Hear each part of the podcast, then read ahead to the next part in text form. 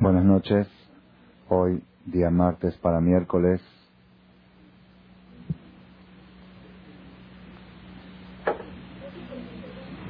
Dos de Kislev, 5761. Noviembre, 28. 28 de noviembre del 00.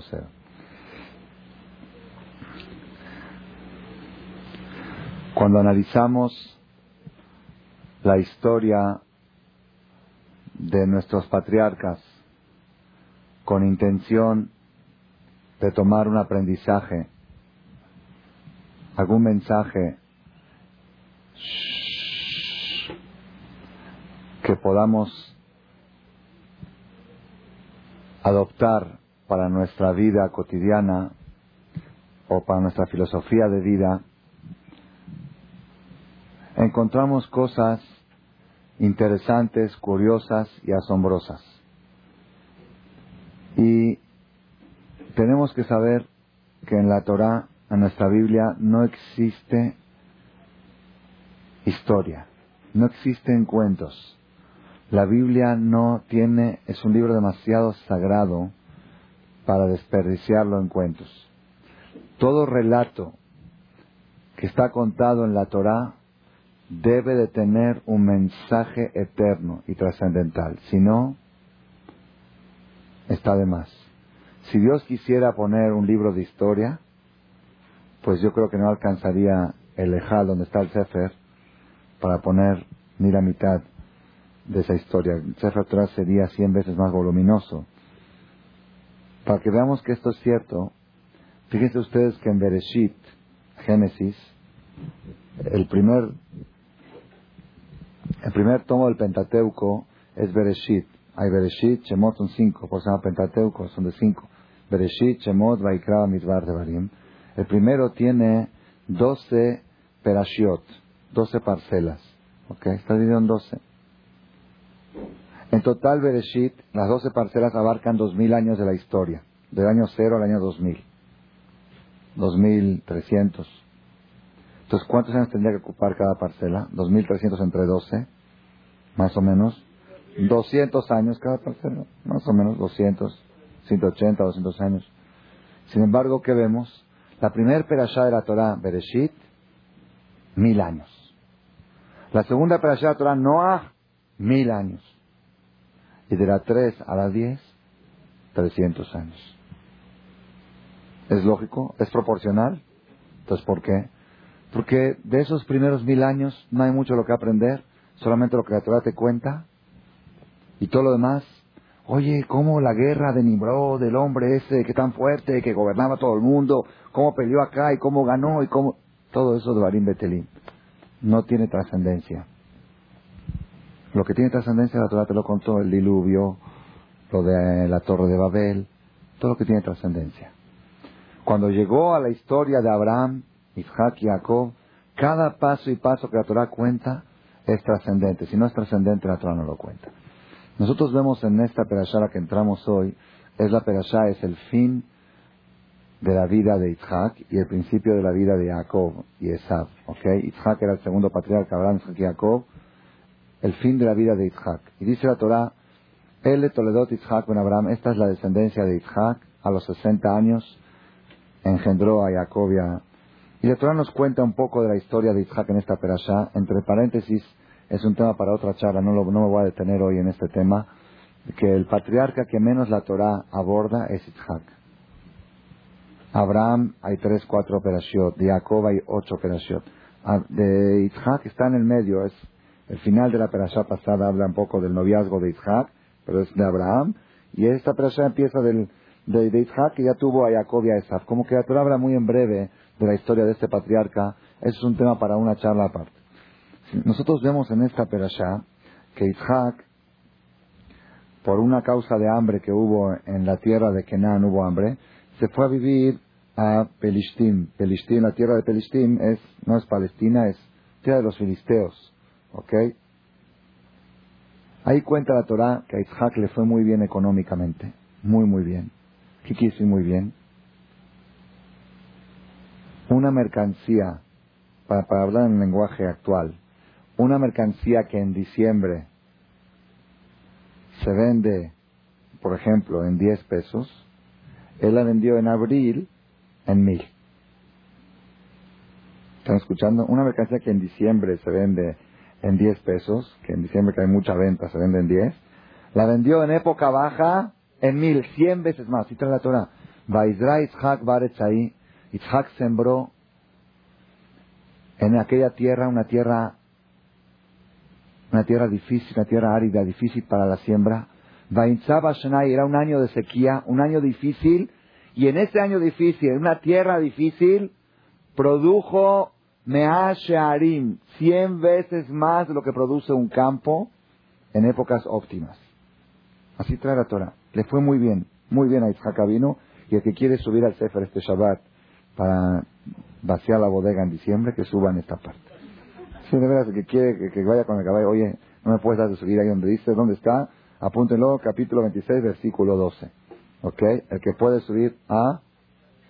¿Qué día es? Depende. Para los Halevis es Revi. ¿Ok? Para los normales es Levi. ¿Ok? Con el Levi. Depende cómo paran. Generalmente entre los Halevis y Shamis paran Revi ahí. No importa, tú dile al Shamash, yo te la compro así, de, te, paso una lana por abajo y dámela a mí, ¿ok? Si es que se puede. Es muy buena. Vaivarejeu Hashem, lo bendijo Dios. ¿Qué lo bendijo Dios?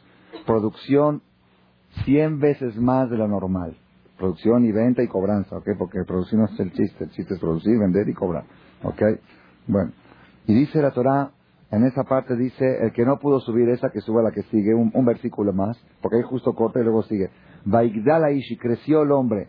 Vayele Haloch Vegadel, fue creciendo a Tigadal no, hasta que creció mucho. Sin límites iba creciendo, se hacía multi, multimillonario. Bailó Miknetzón, tenía mucho ganado, Mikne Bakar, mucho vacuno, Babudar Rabá, muchos negocios, mucho trabajo, muchos empleados. ¿Qué sucedió? Vaikanu Les dio envidia a los filisteos. Él fue a vivir con los filisteos por, por el hambre que hubo. Llegó allá por hambre y ahorita se hizo millonario Les dio envidia, lo que nos pasa siempre, lo cuando llegamos a países ajenos, escapados, exiliados de la Primera Guerra Mundial, de la Segunda Guerra Mundial. Llegamos con una mano adelante, otra para atrás. No tenemos para comer. Y después, y, estamos rogando un empleo para pues, sobrevivir. Y después de unos 10, 20 años, unas décadas, pues ya las finanzas del país la manejan esos pobres que llegaron escapados de la guerra. ¿Y qué provoca eso? Envidia, antisemitismo. Ahí viene antisemitismo. ¿Qué dicen? Toda la lana que hicieron, mira, estos judíos llegaron acá, no tenían nada, ¿de dónde sacaron? Todos los nuestros. Así dijeron los filisteos. en este Isaac llegó acá y qué? Llegó acá con nada, llegó acá por hambre. ¿Y ahora de dónde sacó? ¿Dónde hizo toda la lana? De nosotros. Pues todos nuestros. Y empezó, empezaron a ir los problemas. A, tal, a un nivel. Dejó la berota de Aviv. Fue todos los pozos de agua que había excavado Abraham vino ahí en ese lugar, pozos de agua para regar los campos y para dar de beber a los animales, vinieron los filisteos y de coraje y de envidia y de antisemitismo y los taparon con tierra. Si temun perishtim, mal umafar, los taparon con tierra. Ok, así cuenta la Torah. Entonces vino Abimelech, el rey de Filistea, y le dijo, hay muchos mensajes de aquí, por eso estoy... Le dijo el rey de Filistea a Itzhak, ¿sabes qué, Itzhak? ya mejor vete a otro país. Inquisición, nada más que Inquisición un poco noble. Dijo, lej meimanu, vete de nosotros, que atzamta mi menú, porque te hiciste muy rico por nosotros, y eso crea conflictos. Ya sé que tú no tienes la culpa de que te hiciste rico. ¿Ok? Porque qué culpa, a veces uno dice, bueno, ¿qué culpa tenemos que nos va bien y que sabemos trabajar y que nos, nos va bien la suerte? Pues por eso te odian. Bueno, entonces, ¿qué quieres? ¿Que me vaya mal para que no me odien? ¿Qué hago? Pues que yo hago lo que lo mío. Le dijo a Abimelech, tienes razón, hay un dicho, no sé si aquí se dice, pero en Argentina lo dicen, tiene razón, pero marche preso. ¿Qué quiere decir? Tienes razón, pero entra a la cárcel. Ahí tienes razón, pero... Hay, un, hay otro dicho que es en hebreo, un dicho que dice, Yoter Es mejor ser inteligente que tener la razón. ¿Ok? Porque hay mucha gente que busca tener la razón. Y todo el matrimonio es una competencia a ver quién tiene más veces la razón. Ese no es el chiste. El chiste es que el matrimonio funcione con razón o sin razón, que funcione. ¿Qué ganas teniendo toda la razón, toda la razón y acaba y acabas destruyendo el matrimonio con toda la razón? Eso no es el chiste. El chiste es ser inteligente. ¿Ok? Y en todo, también con los clientes, en los negocios. El chiste no es tener la razón. El chiste es ser sabio y cómo sacar las cosas adelante. ¿Ok? Entonces igual le dijo acá a Abimelech, tienes razón, tú no tienes la culpa de que te hiciste rico. ¿Ok? No robaste nada a nadie, pero eso provoca conflictos, pues te tienes que ir. Es lo que, no, es lo que pasaba, lo que pasaban las expulsiones de los judíos cuando los expulsaban. O sea, no es que ustedes tienen alguna culpa, pero es una realidad que provoca conflicto y, y, hay, y hay odio y hay antisemitismo, pues mejor váyanse y búsquense otro lugar. Se fue, Itzhak se fue de Filistea, se fue a otro lugar. Acampó en otro lugar, Nahal Gerar, al lado de un lago. ¿Y qué hizo? Excavó un pozo. Vayajpor, pero también excavó un pozo de agua. ¿Ok? Dice la Torah, primero que todo, antes de excavar un pozo, volvió a excavar los pozos que había excavado su papá y que lo taparon los filisteos. Vaikrala em Shemot y les puso nombres igual como los nombres que le puso el papá. El papá le había llamado a este pozo, este, no sé, pozo A, X. Él le puso el mismo nombre que le puso el padre. ¿Ok? Explican aquí los comentaristas para enseñarnos que la persona debe aprender a respetar las tradiciones. Oye, pues ponle un nombre más moderno. ¿Por qué le pones Jacob, Abraham? Ponle Horacio, Fernando. Nombres más, esos nombres son... Vemos aquí que se considera respeto a los padres, respeto a los antepasados, conservar los nombres. es un pozo de agua, no es una persona, es un pozo. Pues tu papá le puso un nombre antiguo, tú ahorita ponle un nombre más moderno. Le puso el mismo nombre que le había puesto su papá. Es otro mensaje que sale aquí de la historia de Isaac con Abraham. Dice la Torah, después fue Isaac y excavó otro pozo de agua y encontraron aguas vivas, Maim Haim, hubo pleito. Los pastores del lugar se pelearon con los pastores de Isaac. Ellos decían, esa agua es nuestra. Ok, pero antes no estaba el pozo, nosotros lo descubrimos. Hay una ley que dice el que descubre una mina de oro, le corresponde, no sé si hay lugares federales, pero dice, yo excavé un lugar y encontré agua, pues es mía. No, el agua es nuestra. Entonces empezaron a pelear. Entonces, ¿cómo le llamaron al pozo ese? Lo llamaron Aesek, pleito el pozo del pleito. Volvieron a excavar otro pozo los esclavos de Isaac y volvieron a pelear con el otro también. ¿Cómo le llamaron? Sitna. Sitna quiere decir Satán. Ahí está el Satán, donde hay pleito está el Satán, la Gemara dice. La Gemara dice que el Satán vive y se nutre de los pleitos.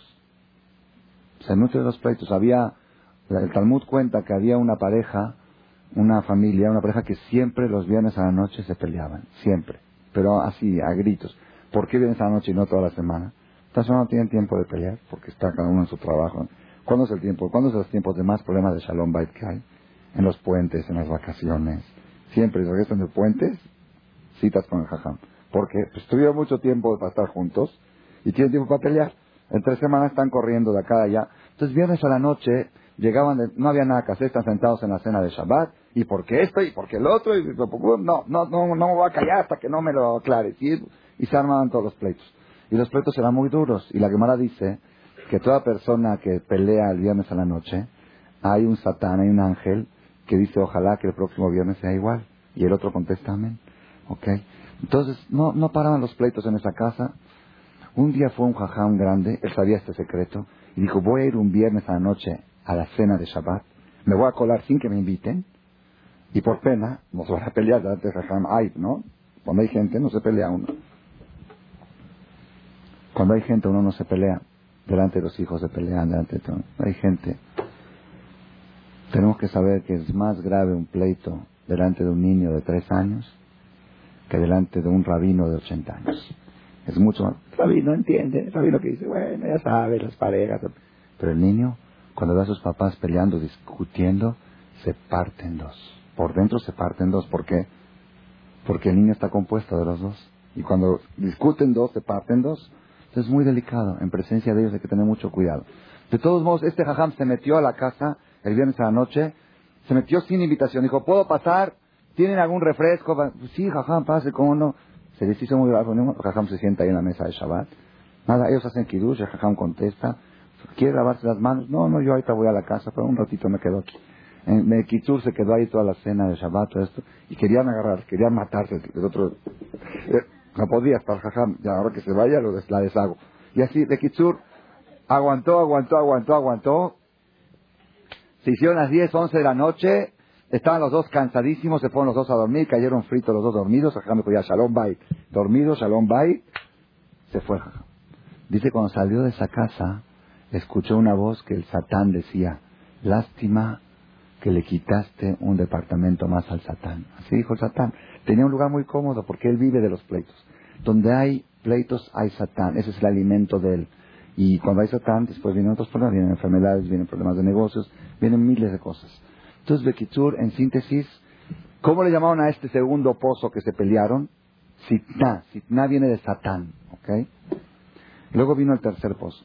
Vayatek Misham, después excavó otro pozo. Velora y sobre ese tercero ya no se pelearon. Vaikra Shema Rehobot. A ese pozo le llamaron Rehobot. Rehobot quiere decir, ah, no, Rehobot, Rahab, amplitud. Que Dios ahora, ahora sí, cuando no hay pleitos, hay amplitud. Cuando hay pleitos, una casa de mil metros cuadrados queda chica. Y cuando hay shalom, una casa de 50 metros es amplia. Así es casa chica, corazón grande. Cuando hay corazón grande, no hay casa que sea chica. Pero cuando hay corazón chico, no hay casa que quede. ¿Ok? Entonces ya, ahora sí, ahora que Dios nos amplió, este pozo se llamó Rehobot.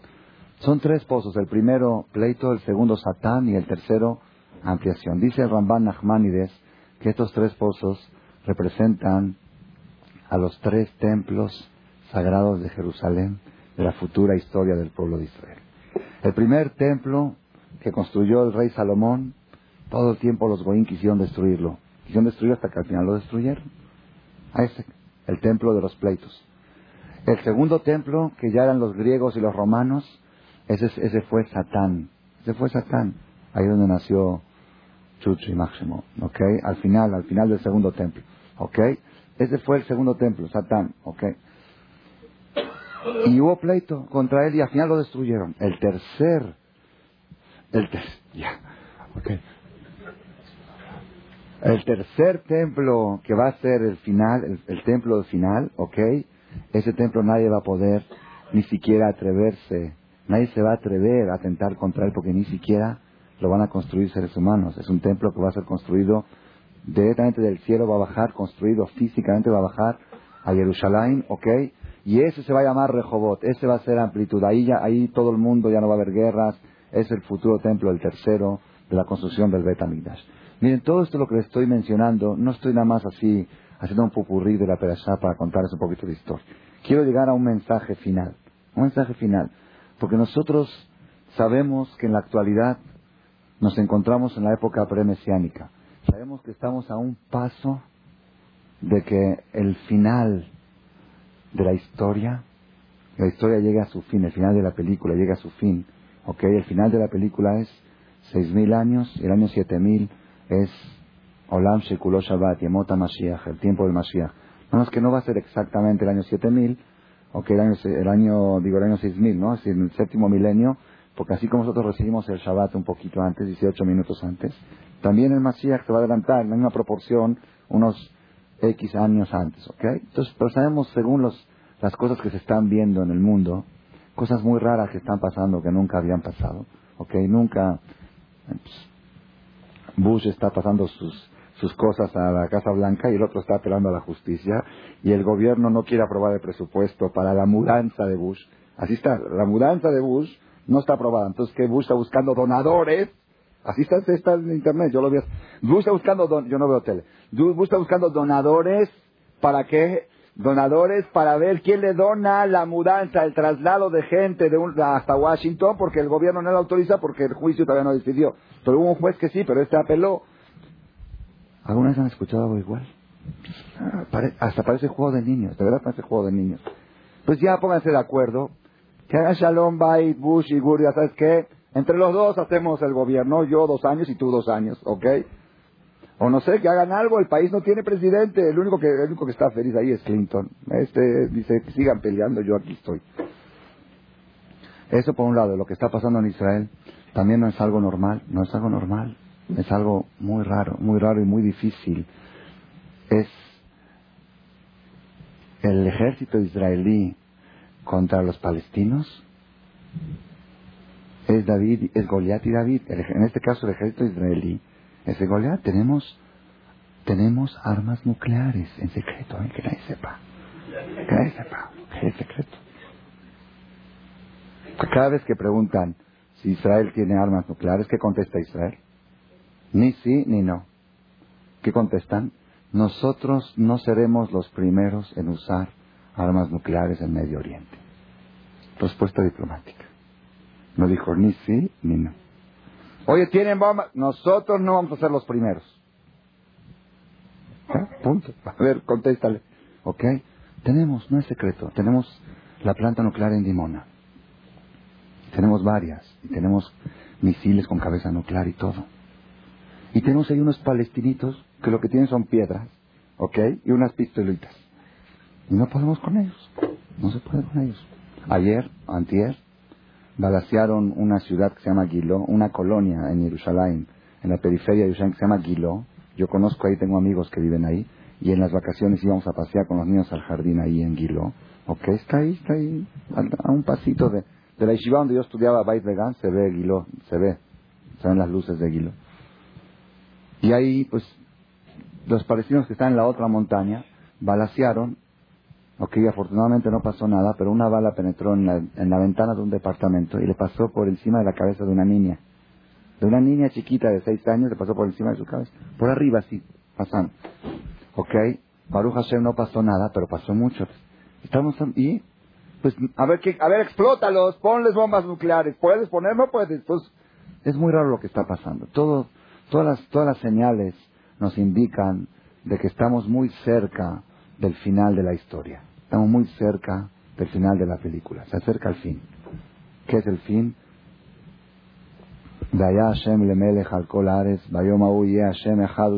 El día en que todo el mundo reconocerá la unicidad de Dios, de un solo Dios y del pueblo de Israel y de Jerusalén, que es la capital única del pueblo de Israel y del Bet Amikdash, el templo sagrado.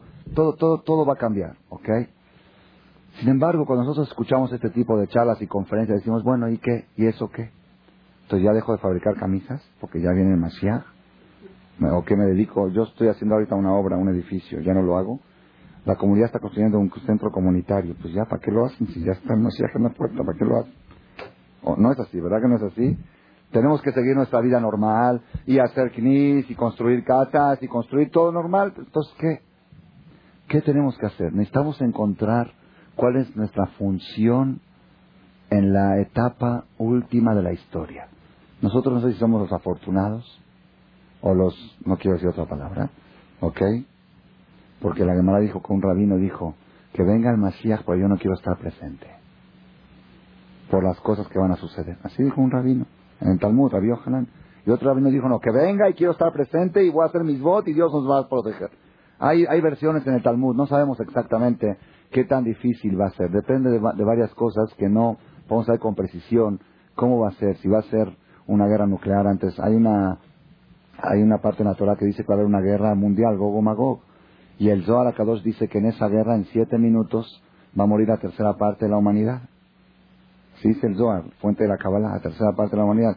Y antes, cuando descubrieron el Zohar, decían, ¿cómo puede morir en siete minutos dos mil millones de personas, hasta que llevan los caballos al frente y agarran las espadas y cortan las cabezas, se tardan tres, cuatro días. ¿Ok? Entonces, ¿cómo puede ser tres, siete minutos? Decían que es mentira. Ahí está la prueba que la Torah no sirve. Hoy en día dice también que es mentira. Porque siete minutos es demasiado. Es demasiado. Es nada más los tiempos que tardan los misiles en llegar.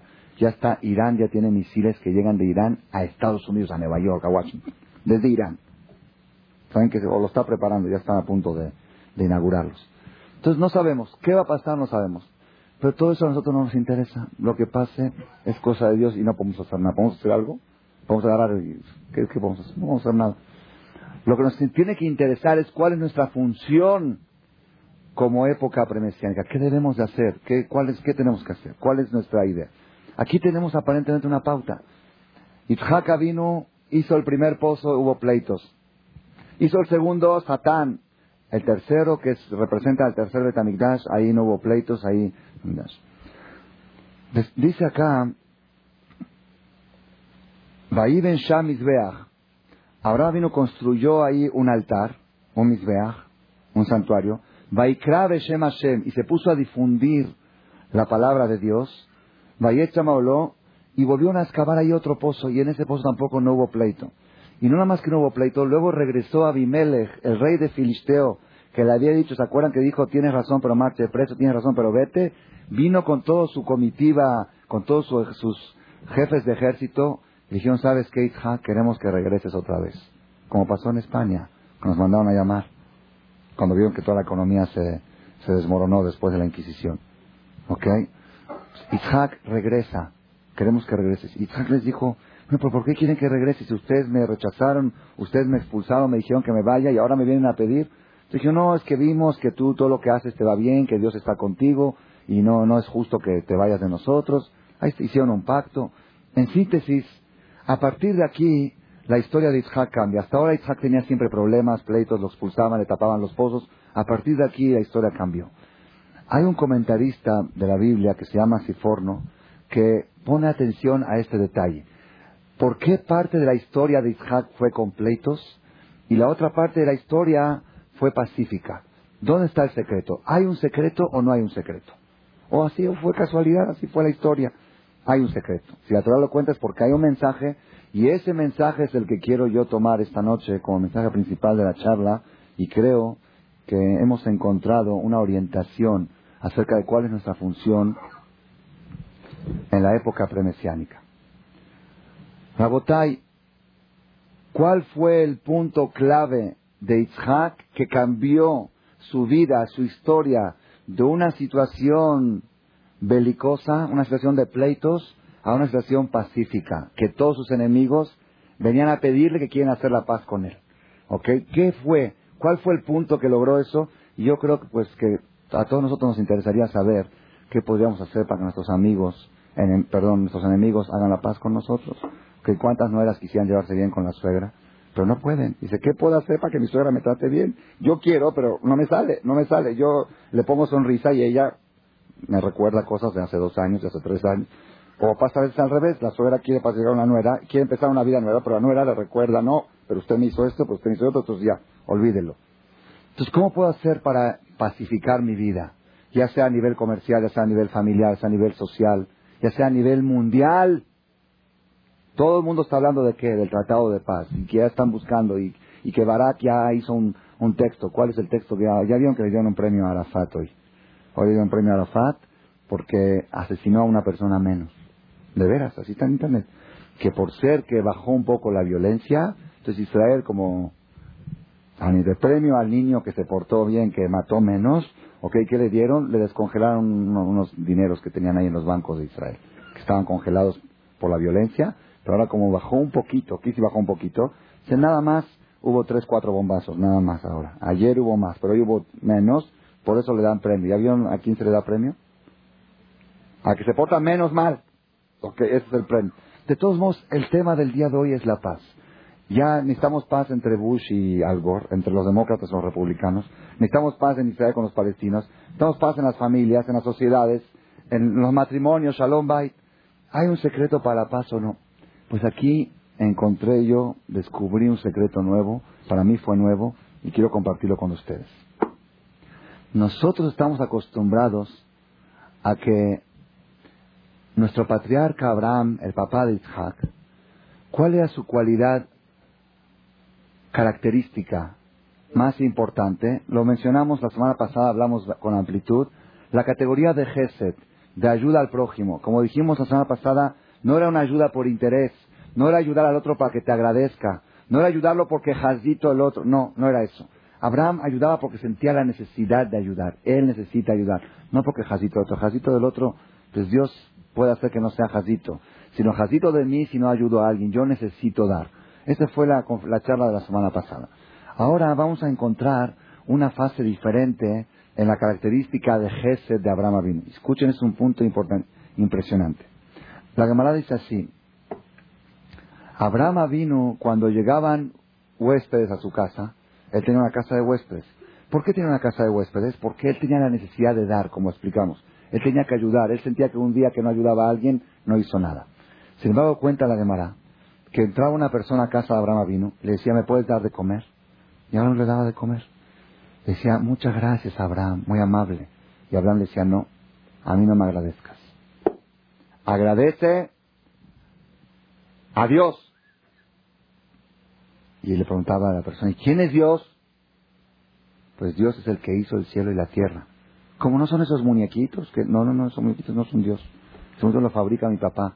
Ayer los fabricó, eso no son Dios. Dios es Dios que hizo el cielo y la tierra y que maneja nuestras vidas. Entonces, a través de la comida, a través del, del hospedaje que ofrecía Abraham Avinu, él difundía el monoteísmo, difundía la idea de que existe un solo Dios, cambiaba la mentalidad de la gente. Eso era, ¿qué quiere decir? Nosotros estamos acostumbrados que Abraham Avinu era un hombre muy humano. Es cierto que era muy humano, pero ¿a qué nivel era humano? No a nivel Bikur Jolim, no a nivel Ahnasat Orjin como lo entendemos nosotros. Jazito se está muriendo de hambre, dale de comer. Abraham vino era Jazito, pobre de aquella persona que vive equivocado. Pobre de aquella persona que vive errado. Pobre de aquella persona que no tiene un objetivo claro por el cual vivir, por el cual luchar. Ese, ese es el verdadero pobre. Ese es el verdadero que necesita ayuda. Abraham utilizaba la ayuda material como un medio para iluminar la mente de la gente, para iluminar el camino de la gente. Ese es el punto más importante de Gesed. ¿Y por qué digo esto? Porque nosotros hoy en día hay mucha gente que le gusta ayudar, Baruch Hashem, y ayudan, y cuando se enteran de repente que alguien necesita, sí, hay que ayudar a este que no tiene para comer, para despensas, para mandarles comida cada semana, gente que no tiene para...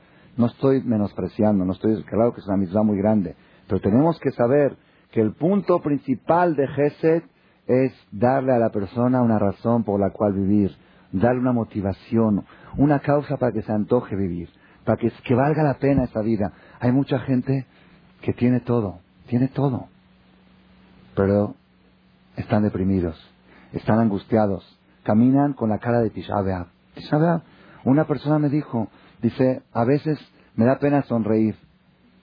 Digo, ¿por qué? Dice, porque es contra la moda. Si, si sonríes, pues hasta te echan el mal del ojo, el ojo. Dice, ¿quién sabe este que se habrá ganado el premio grande de diciembre? No sé qué, porque hay que, tiene que pasar algo impresionante para que uno esté alegre. Normal es mal humor, tensión, estrés. Más vale darle a una persona un poquito de alegría y un camino de luz en su vida que darle algo para comer. ¿Y quién lo dice? Esto no lo digo yo. Está escrito en la Torah. Dice la Torah, Ulben Shinai Mehalav. Ulben Shinai Mehalav. ¿Qué quiere decir? Ulben Shinai Mehalav. Dice la Gemara Gadol Amalbin Shinaim Lajavero Yoter y Mashkeukos Halav. Es más categoría aquel que le hace mostrar los dientes a su compañero. ¿Qué quiere mostrar los dientes? Hace que se ría a aquel que le da de tomar un vaso de leche. Tú ves a alguien que tiene hambre y dices, ¿quieres un vaso de leche caliente? Toma, aquí está. ¿Es mitzvah? Claro que es mitzvah tú lo haces sonreír, es más mitzvah. Es más mitzvah, ¿por qué? Porque hay cosas que valen más que la comida. Hay cosas, fíjense por qué. La comida, el dinero, todo lo que uno pueda dar para un pobre, es un medio para vivir. Pero ¿de qué sirve un medio para vivir si no hay vida? Si no hay sentido en la vida, si no hay filosofía, si no hay causa por la cual vivir. Hay gente que la vida es un problema para ellos. Hay gente que el problema más grave que le puede pasar es que tiene tiempo libre. Barmina no sabe qué hacer este puente, este puente no sabe qué hacer. Este viernes no le salió viajar porque tiene una boda, no puede salir. Y no tiene nada que hacer el viernes, no tiene nada que hacer, está desesperado. Esa persona está en un problema muy grande. Y por eso, por eso, existen hoy en día muchos, muchos medios para matar el tiempo. ¿Saben qué sí matar el tiempo? Agarrar una pistola y matarlo al tiempo. ¿Ok? Y entonces viene Dios y dice, Roji, ¿Quieres matar el tiempo? Yo te ayudo. Te quito de los últimos años, regresan unos 10, 20. Si, si el tiempo es problema para ti, una persona que cuando tiene tiempo de sobra está en un problema, quiere decir que no tiene razón por la cual vivir. Porque el que tiene razón por la cual vivir, pues que viva. Que haga, a ver, ¿para qué vives? Para comer no, ¿verdad? Comer es para vivir. Para trabajar tampoco. Trabajar es para tener dinero para comer, para vivir. ¿Ok? ¿Para qué vives? Para ir al súper tampoco. Para cocinar tampoco. ¿Para qué vives? ¿Para qué? Para eso que vives, pues eso hazlo en tu tiempo libre. No, pues no sé. De repente uno se da cuenta que no sabe si trabaja para vivir o vive para trabajar. Eso era Abraham vino. Abraham vino no era darle de comer a la gente como nosotros entendemos. Abraham vino se dedicó a darle de comer a la gente también comida material, pero era como un medio, como un pretexto para atraerlos a una, un alimento espiritual, un alimento moral, intelectual, darles un sentido a la vida. Y esto, la tenemos que saber, tenemos que saber, es muy importante, ¿por qué? Porque hay muchos padres que por equivocación arriesgan todo el futuro de sus hijos. ¿Para qué? Para darle un futuro. Lo meten en alguna carrera peligrosa, ¿ok? En un ambiente peligroso, porque yo quiero que mi hijo tenga un diploma, que tenga un título, que tenga un futuro, que, que, no, no dependa de nadie. Y Baruch Hashem, después de cuatro o cinco años, regresa con el título, pero junto con el título vienen acompañadas otras cosas, gente desconocida, ¿ok? Título con una futura nuera, ¿ok? Entonces, ¿qué ganó el papá? Tiene, él quería título para su hijo, ahora tiene título pero no tiene hijo. ¿Ya vieron qué bueno?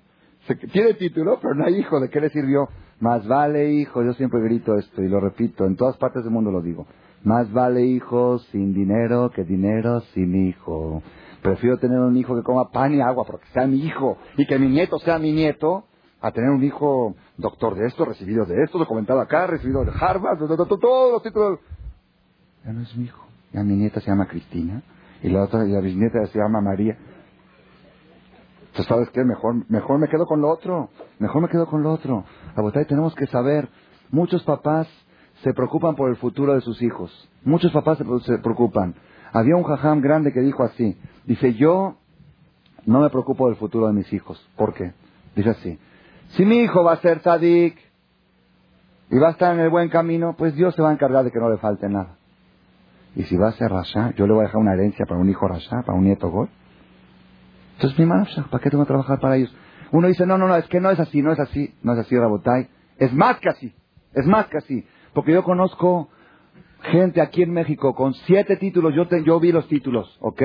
Y el viernes venían conmigo, esa persona, una persona, conozco varios, pero una persona venía conmigo, jaja, no me puede prestar algo de dinero para los gastos de Shabbat, no tengo para, el súper. Un día me pidió para el ginecólogo de su esposa y dice, no puedo ir al doctor porque no tengo para la consulta.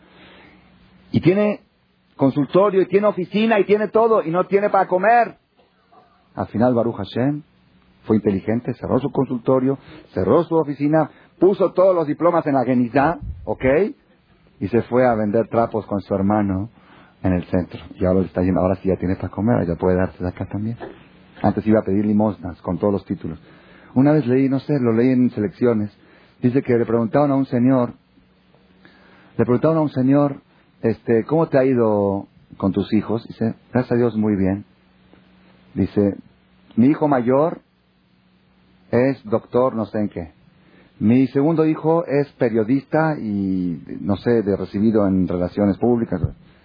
Y mi tercera hija es abogada y licenciada y no sé qué. Entonces le preguntó a esta persona, dice, ¿y tú? Dice, bueno, yo la verdad no tuve buena suerte. Tengo un almacén de víveres, de comida, vendo aceite, refrescos. Eso.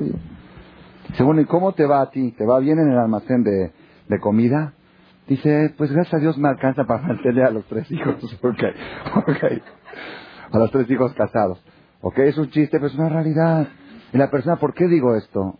Porque la persona, el satán, el satán enseguece a la persona, lo enseguece, le tapa, le tapa los ojos, mételo a la universidad, mételo. Oye, pero hay ambiente peligroso, hay, drogas, hay sida, hay...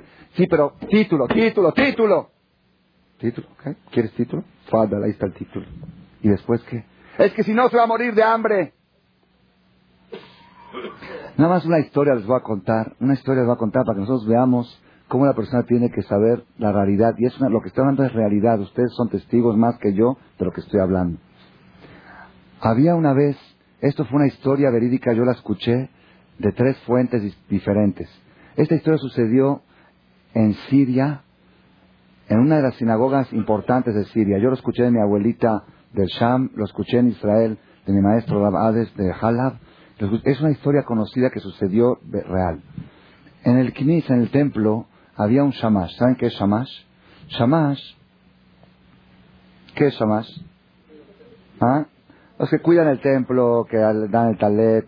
Generalmente el Shamash, generalmente son gente humilde, gente que sube uno y dice, y dono 30 pesos para el Shamash. Así como es la costumbre, así era.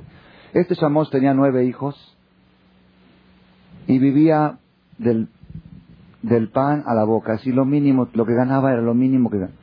Un día, la mesa directiva del Yemir, lo que le llaman, decidió que hay que llevar un control, una contabilidad. Hasta antes se manejaba todo a lo, a lo, a lo atrasado, ¿ok? Decidieron que quieren llevar una contabilidad. ¿Qué es contabilidad?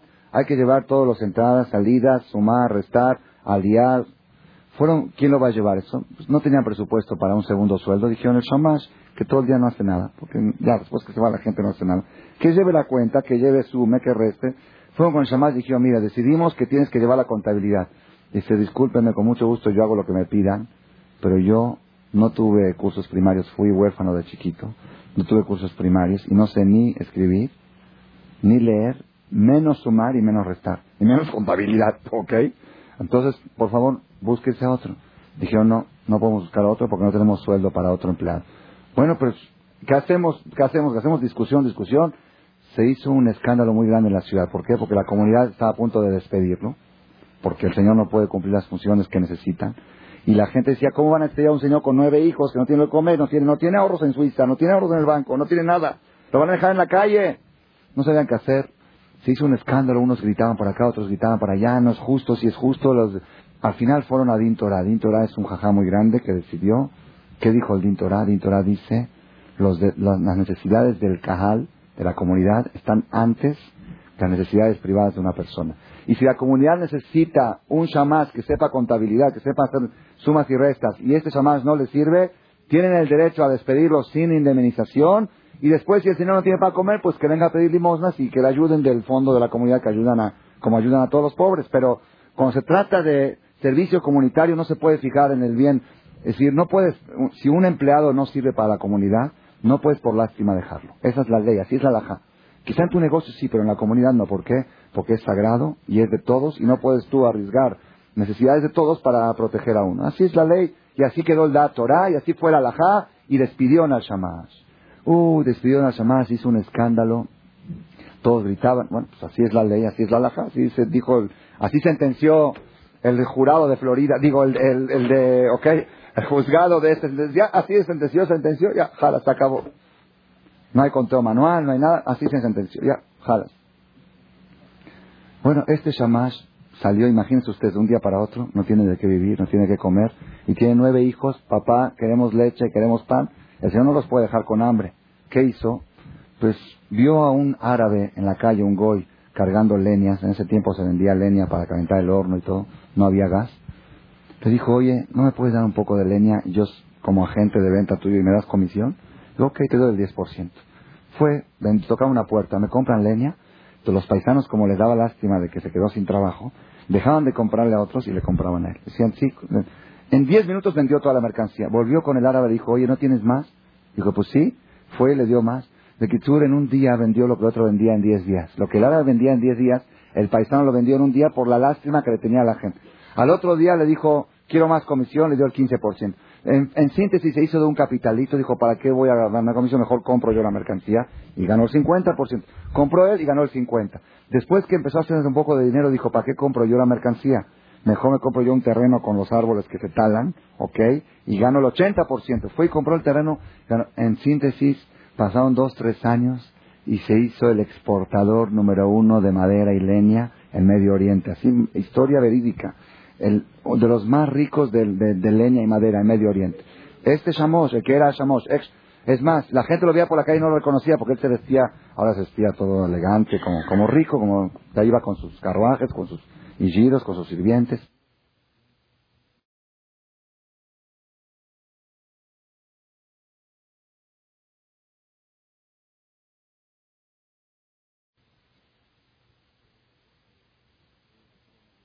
De todo, de todo Medio Oriente, de Turquía, de Estambul, de todas varias partes, estaban sentados en una mesa, eran Goim, y había de todo. Y él estaba sentado en la cabecera, porque era el principal, y iban a firmar un contrato de negocios.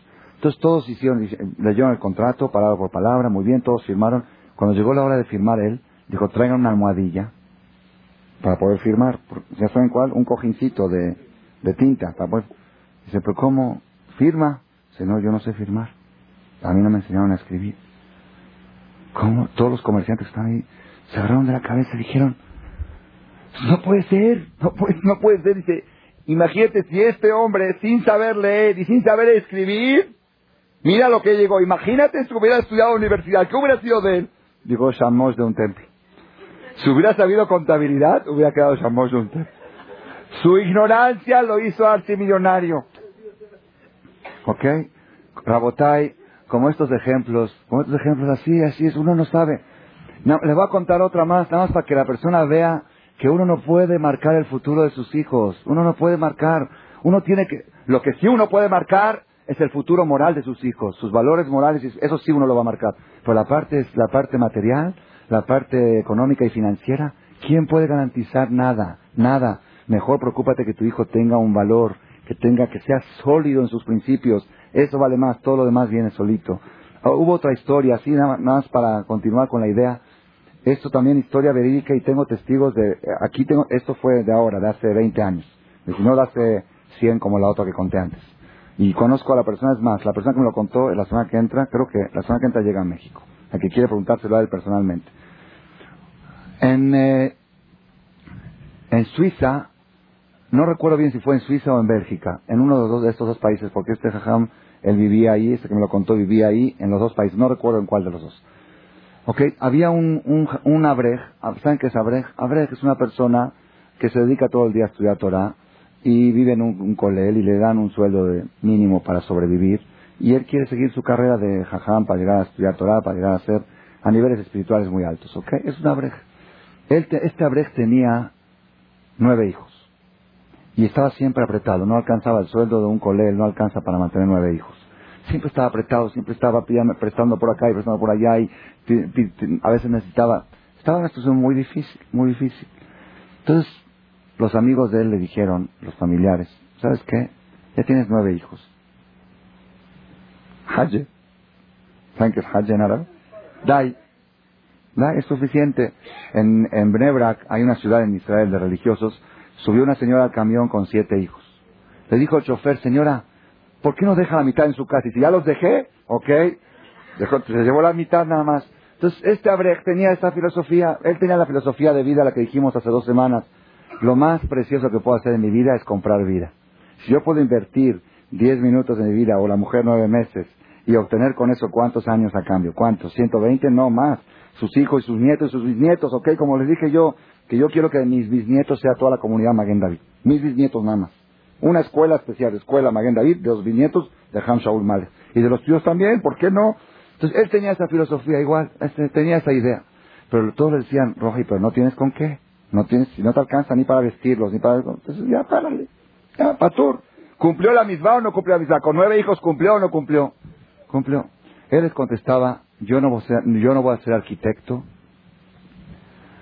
de vidas. Yo no voy a decidir quién tiene derecho a nacer y quién no. Yo voy a hacer mi vida normal y si Dios decide que un niño más debe de nacer, yo no se lo voy a privar. ¿Quién soy yo para privar una vida? ¿Y quién sabe qué vida espera? ¿Y quién sabe qué futuro puede tener ese bebé? ¿Quién sabe? Yo no puedo, yo no soy quien. Yo hago una vida normal. Tampoco no voy a hacer tratamiento para traer hijos. Eso también es uno, ¿ok? Pero, pero, a hacer una vida normal. Y si Dios manda un bebé más, pues lo mando. No hay pastillas, no hay anticonceptivos, no hay hormonas, no hay nada. Vida normal. ¡Vida normal! Normal. Oye, el que no toma pastillas es normal. Eso es normal. oye, ¿cómo no? Está, está normal, está raro. Tiene que, ir, tiene que ir al psicólogo. ¿Por qué? Porque no toma anticonceptivos. ¿Ok? Al revés. Es contaminación. Es intoxicación todas esas pastillas. Es complicación. y la persona tiene que decir a Dios, Dios, ¿sabes qué? Tú sabes si es bueno. Hay gente que cree que a Dios se le escapan bebés a veces. Sin darse cuenta, ¡pum! se le fue un bebé. ¿Ok? No hay. Todo, todo está programado, todo está, si, que, si te toca, si es bueno que nazca van a hacer y si no es bueno no van a hacer, excepto si hay instrucciones claras de que hay peligro de salud, entonces Dios te obliga a cuidar tu salud, es otra cosa, pero nada más porque este, porque mi cuñada, porque me van a ver gordo y porque el viaje este, por Dios va a. Bueno, vamos a volver a la historia de Suiza. Este abrej de Suiza de nueve hijos, todos le decían, ya párale, ya párale, decía, yo de mi parte le paro, pero si Dios no quiere parar, pues cosa de él, yo de mi parte, yo hago vida normal. En síntesis de Kitsur, su esposa volvió a embarazar y trajo cuates. Que fue, parecía el drede, ¿ok? Querían que le pare, ahí vienen, pero él no lo programó tampoco. Él, lo programó, no hizo tratamiento, así salió normal. ¿Qué, ¿Qué pasa, sucede? Escuchen esto porque es algo emet, emet. ¿Qué sucede? Después de una semana y toda la gente hablaba, ¿para qué traen hijos? Si no los pueden mantener, primero que vayan a trabajar, primero que esto y toda la tipa de esto, y, oh, y y de qué van a vivir, y pobres esos niños, y ta, ta, ta. ¿Qué sucedió? Después de una semana de haber nacido los cuates, hicieron el tour, eran dos hombres, tour, ok, todo, todo, no había ni siquiera dinero para el tour, ok, ya pasó el tour todo, llega una notificación, un citatorio al Ministerio del Interior. Allí todo el tipo que dice, ¿yo qué hice? Yo no tengo nada que ver. Llega allá, dice, sí, ¿qué pasó? Falleció una viejita multimillonaria en Suiza que no tenía herederos. Era de la Segunda Guerra Mundial, pero tenía una fortuna y ella repartió su fortuna para hospitales, para cosas así, beneficencia, y dijo, y los últimos 30 millones de dólares que sobran van a ser para la familia más numerosa de Suiza. La familia más numerosa era de 10, era de 10, así era, la más numerosa. Y este, una semana antes, se hizo de 11 y ganó la, ganó la competencia. Ellos tenían registrado los bebés, sí, tenían registrado los bebés, recibió, y ahora es multimillonario este hombre, de 11 hijos, y les digo, se sabe quién es y todo. ¿Por qué digo todo esto? ¿Quién, quién puede? ¿Quién puede marcar? Uno cree que uno mantiene a los hijos. Una vez, esto lo leí en un artículo, esto no, no es un, lo leí en un artículo de una revista, dice que estaban dando una conferencia sobre el aborto, sobre el tema del aborto, si es correcto el aborto o no, no según la, la religión, según la lógica humana, es correcto el aborto o no. Entonces, estaba dando una conferencia, una conferencista estaba dando la conferencia, se supone que la idea de ella era en contra del aborto, estaba en una conferencia ante 600 personas. Y ella les dijo así, les dijo, yo les voy a hacer una pregunta, querido público.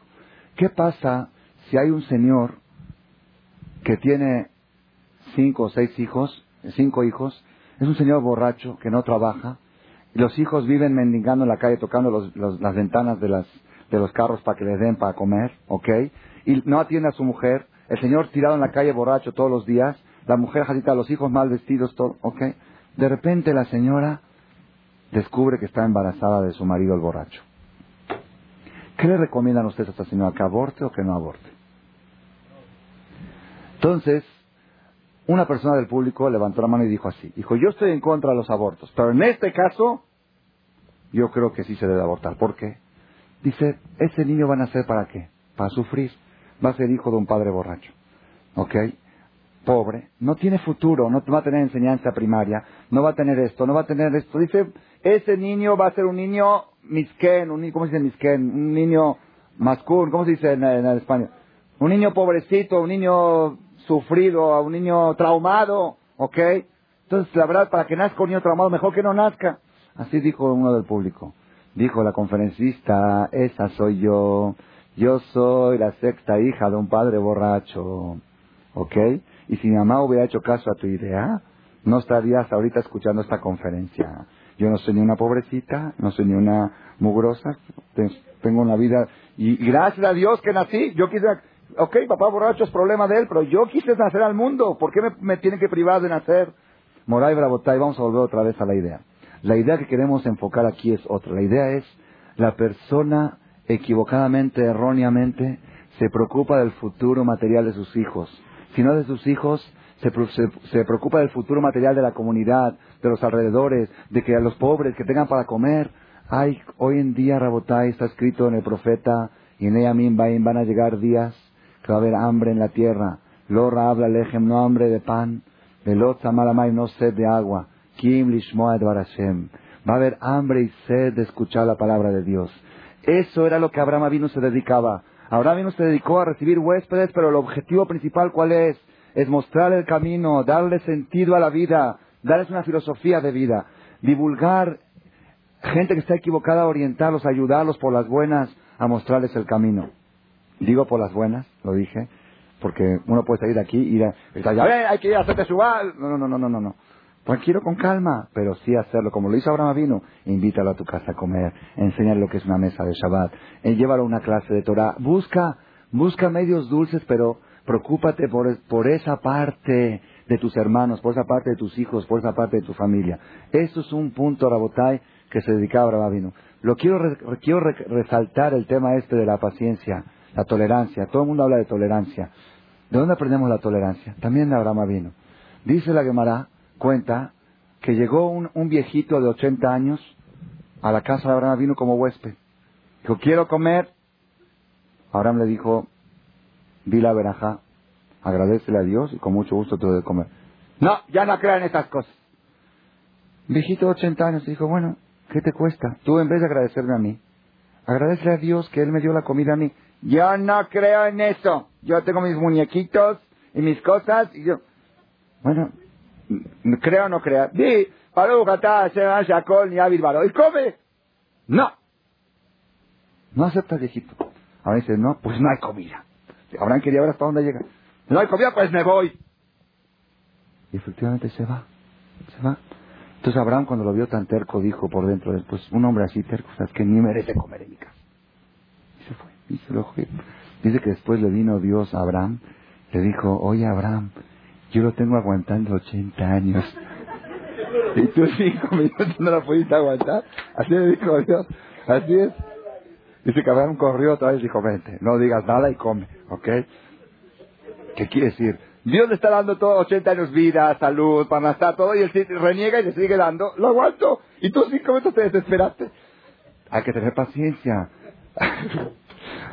A muchos les pasa que quieren ayudar a su familia a que se acerquen, pero no tienen paciencia, no tienen tolerancia. Es que tienen que respetar a Bueno, tranquilo, con calma, está bien, sí es cierto. No, es que si no, no te doy dinero y si no... Le... Dios, si Dios le está dando vida y Dios le tiene paciencia, tú con más razón, pero paciencia, pero no indiferencia. No decir, bueno, hay gente que dice, es la principal es la salud. Así es un dicho de las viejitas. Lo principal es la salud. Ah, Roji, ¿qué salud ni salud? La verdad, ¿la salud para qué? Lo principal es que haya un sentido de vida, que haya causa para cual tener salud. Hay gente que tiene mucha salud, pero están deprimidos. ¿Por qué? No tiene motivación. Lo principal es que haya motivación, no salud. Cuando hay motivación, eso también trae salud. La gente se enferma, ¿saben por qué? Porque no tiene un objetivo claro por el cual vivir. Una persona que tiene un objetivo por el cual vivir no tiene tiempo para estar enfermo, no tiene tiempo. no puedo, tengo que, tengo que hacer. Pero la gente que está así, ¿eh? me duele acá, me duele allá. No, porque así, porque no, la vida perdió su sentido. Darle un sentido de vida es más que darle salud a alguien. Rabotai, eso fue lo que hizo Abraham vino y por eso Dios los cogió, no porque daba de comer a la gente, porque usaba la comida como un medio para darles de comer otro tipo de comida que la gente más lo necesita, más que la comida física. Comida física, Jobat al-Babot escribe que Dios garantiza que ni un ser humano se va a morir de hambre. Una, persona normal no va a tener quizá pollo y carne y eso, pero va a tener el pan para comer, ¿ok? La comida física de alguna manera Dios se va a encargar de darle a la persona. Pero la parte espiritual no puede decir Dios. Hay gente, mucha gente que dice, yo mando a mi hijo a la universidad, que reciba su título, ay, la asimilación y la droga, Dios que, Dios que lo proteja. No, no, no, no, no, Roji. Dios que lo proteja de los ladrones, de los asaltantes, de los secuestros y de la pobreza. Pero Dios que lo proteja de los asaltos espirituales, eso tú lo tienes que proteger. Eso es obligación, para eso venimos al mundo. Al mundo venimos para luchar por lo espiritual, no para decir Dios que ayude, no hay Dios ayude. Dios ayuda en lo material, lo espiritual tú tienes que ayudar. Ese es el mensaje. Yitzhak vino el hijo de Abraham. Era un sadik muy grande, muy grande. Pero había un punto que tenía una falla. ¿Cuál era la falla? Era sadik para él mismo. Nunca se dedicó a difundir sus ideas. Él estaba enterrado, él sadik, sadik, olate mimá. Muy bien, mis respetos, no que no. Por eso tenía enemigos. Así trae el forno. Por eso acababa un pozo y se lo tapaban. Aquí lo expulsaban, aquí lo quitaban. Desde el momento en que, Abraham, en que Isaac decidió copiar la actitud de su padre Abraham y construyó un lugar, un templo, una sinagoga para difundir los valores, ahí en Shamizbeach, los enemigos empezaron a hacer la paz con él, empezaron a decirle, vente, vamos a hacer las paces, ven, vamos a vivir juntos.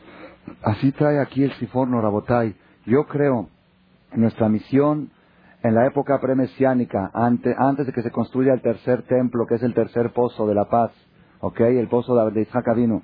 Nuestra misión es difundir y darle de comer a la gente lo que la gente de veras está pidiendo. Hoy en día la gente ya no es tanto problema de, de, la gente que está muerta de hambre, la gente está muerta de otro tipo de hambre. La gente está muerta de hambre de valores.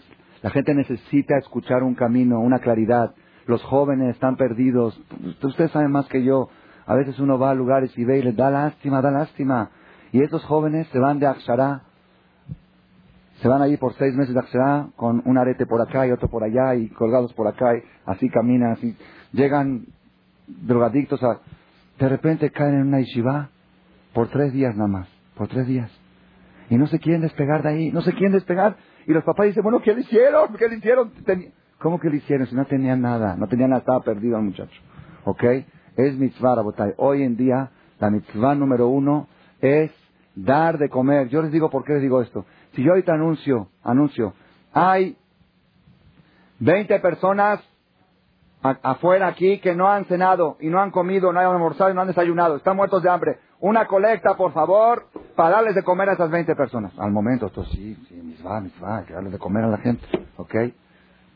Sigo, una colecta para difundir cassette de Torah. Bueno, hábleme mañana, a ver, vemos, no sé qué. Pero, ¿qué pasa? Sí, se da acá, se da acá. Sí, se da acá, se da acá. Tenemos que, tenemos que sentir así, Rabotay. De veras les digo, no les voy a hacer colecta, no se preocupen.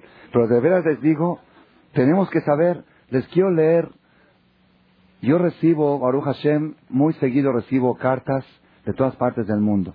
Tengo ahí archivadas, nada más estas las tengo encima de mi escritorio porque llegaron en este mes, en el mes de noviembre. Me escribe una persona que no la conozco. Dice, hola, este es de Buenos Aires. Hola, Rab Shaumale, Buenos Aires, Argentina. ¿Qué tal, Rab? Le cuento. Para mí usted, bueno, esto lo tengo que saltear. Usted es uno de los mejores rabinos que existen. Lo quiero felicitar por las enseñanzas que da. Yo soy un aficionado de los cassettes que hay en la Argentina. Soy encargado de los cassettes que hay en Agudado Dim, es un templo ahí, en préstamo. Ya hay más de 250 cassettes y más de 150 en alquiler. No se puede creer la cantidad de cassettes que se alquilan. La gente, cómo le gusta y lo comenta. Usted, Rab, suplanta a la televisión, a la radio, para mucha gente. A mí me encantan las enseñanzas que aplican las charlas. El musar, me emocionan los comentarios que cuenta. Gracias por lo que es usted. Usted, Rab, me supongo... Me no, Usted ahora me suplantó a la noche de mirar la televisión. Ya hace muchísimo tiempo tenía ganas de escribir carta y no podía. Yo estudio en Agudado Dim desde la noche. Mi sueño es conocerlo y pasar un Shabbat con usted. Cuando pueda, mande un fax, me voy a poner muy contento. Gracias por lo que es, todo lo mejor, que siga adelante. Estoy seguro que muchísima gente hizo Teshuvah por sus conferencias y los cassettes que llegan a la Argentina y al mundo entero. Aquí está mi fax, aquí está mi dirección, dice el nombre, no me gusta decir nombre. Esta la recibí desde Buenos Aires. La semana pasada recibí un fax aquí de una persona aquí de México, que creo que está presente aquí entre el público, dirigido a las madres y a todo el equipo del Colel en general.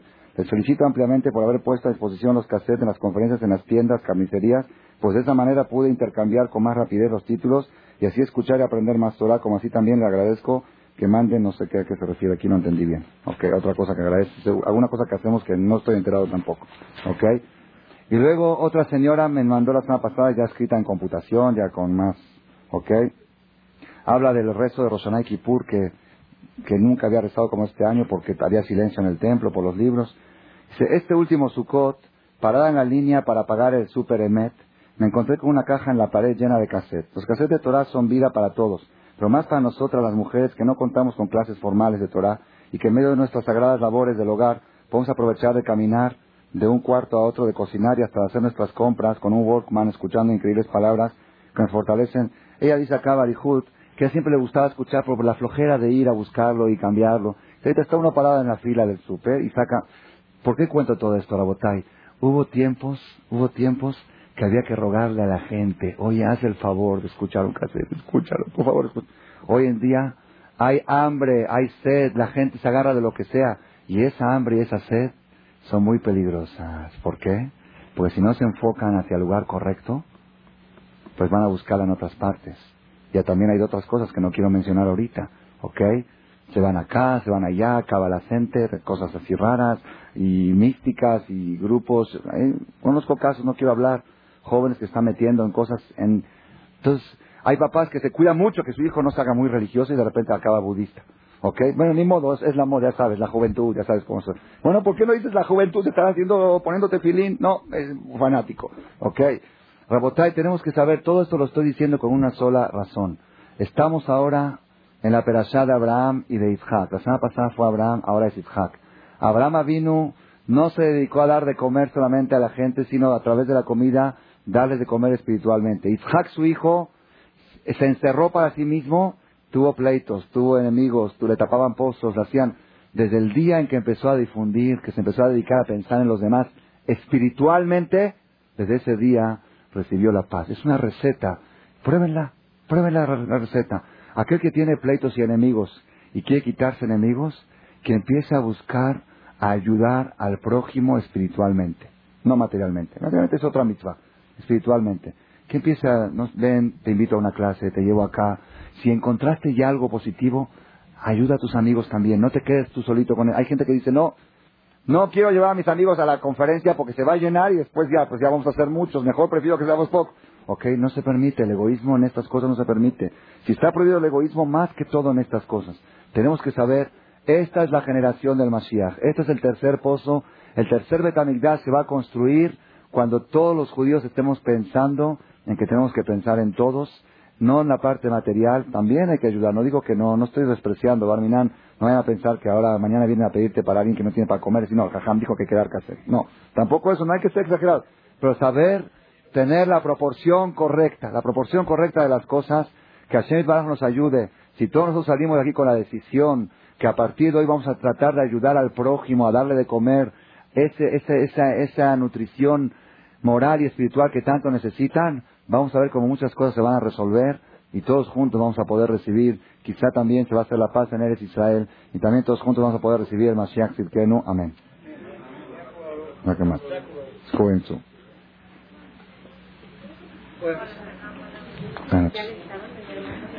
Sí, Baruch Hashem, sí me dijo, sí, Refuash Leman, completo, agradecimiento. Agotar, el que no ha dicho Arbit, por favor, que pase al salón anexo a decir Tefilat Arbit. Ok. Gracias. Queda mis votos, queda mis votos, bendiga. Gracias por su atención a este shiur del Rab Malech. Les recordamos que pueden visitar la nueva página de shemtov.org en el internet www.shemtov.org. Actualmente la página cuenta con varias secciones. Noticias sobre las actividades de Shem Tov a nivel mundial, escuchar o bajar las últimas conferencias del Rab Malek, escuchar o bajar la alhaja del día, imprimir o estudiar desde su computadora la perashá de la semana, estudio diario de Gemara, Daf Yomi en español, sincronizar su iPod con podcast, un manual para crear su propio CD de las conferencias que existen en la red, adquirir libros con entregas internacionales con la metodología del Rav Malech de español, fonética y hebreo simultáneamente, así como ubicar las ciudades en donde se reparten CDs a nivel mundial. Es que la misbot y muchas gracias.